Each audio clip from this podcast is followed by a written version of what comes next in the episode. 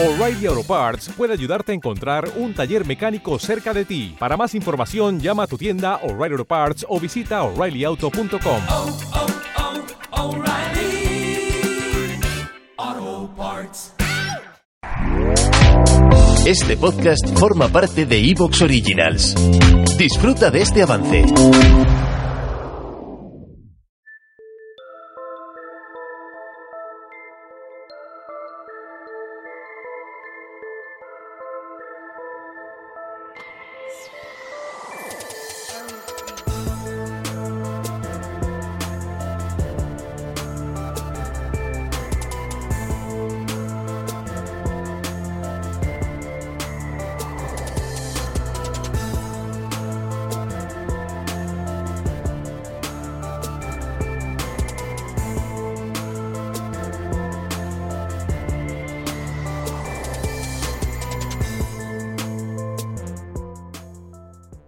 Consciente momento, José Luis. Consciente momento, escuchante.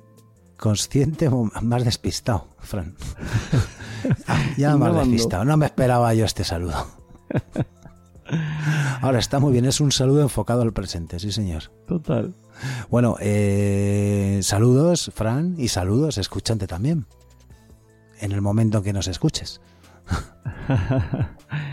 que cualquier momento que sea este, que estés en el presente, que eso es lo más bonito de todo, lo, lo- lo que realmente es vivir, si no es estar zombie. Eso es. Bueno, pues hoy tenemos un tema mm, así quizá diferente, ¿no? Un poco diferente, sí. Bueno, pues hoy teníamos previsto hablar de nuestra experiencia como coach y psicoterapeuta respectivamente, pero como siempre se nos ha cruzado otro tema que nos ha motivado más y este lo vamos a posponer y vamos a hablar de la experiencia de las personas que mm, entran en esto de mindfulness, de conocerse a sí mismo, en el camino de la conciencia o conciencia, dices tú últimamente, que me parece muy poético y de las dificultades que surgen, ¿no? De la soledad que a veces se percibe, de, del choque que supone darse cuenta de, que vivimos más dormidos que despiertos y de las dificultades que aparecen ahí, la soledad y demás. Es un tema interesante. ¿no? Bastante interesante. Es que incluso tiene que ver con mi propia experiencia también, eh, cuando empecé con mi desarrollo personal, ¿no? Y, y bueno, ahora que, que trabajo con personas, pues la verdad es que veo que es algo que aparece también en los demás, ¿no? Es como un cierto miedo, que empiezan a notar que el entorno, el entorno habitual, me refiero, empiezan como a, in- a interesarles menos Mm. como a empezar a sentir que los demás hablan como más de forma automática, como más dormidos, ¿no? Menos conscientes de sí mismos, ¿no? Yo como lo trato es de que de que bueno, pues que las cosas realmente no cambian, que el único que cambia es la propia persona, ¿no? Y que lo percibe también de otra manera, que esa evolución en la conciencia personal evidentemente ve cambios, pero no los cambios que han ocurrido fuera, ve lo de siempre de otra manera.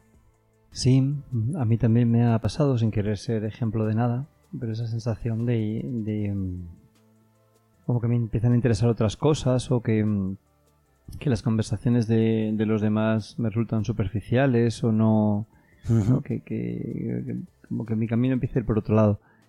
Mm, Crecimiento espiritual quizás suena un poco fuerte, ¿no? O puede ser también eso, desarrollo personal o eh, es, es este crecer uno que, que le da, por ejemplo, por irse a vivir a un pueblo, porque, porque la ciudad le agobia, aunque no haya practicado nada de mindfulness y meditación, pero, pero existe algo que le hastía y que no, que no va con él y necesita, o ella, necesita irse a otro sitio, como encontrarse con uno mismo, ¿no? Porque, porque esa llamada a uno mismo está ahí dentro, aunque, aunque no encontremos algo en la cultura o en un camino espiritual, una religión que, que lo apoye.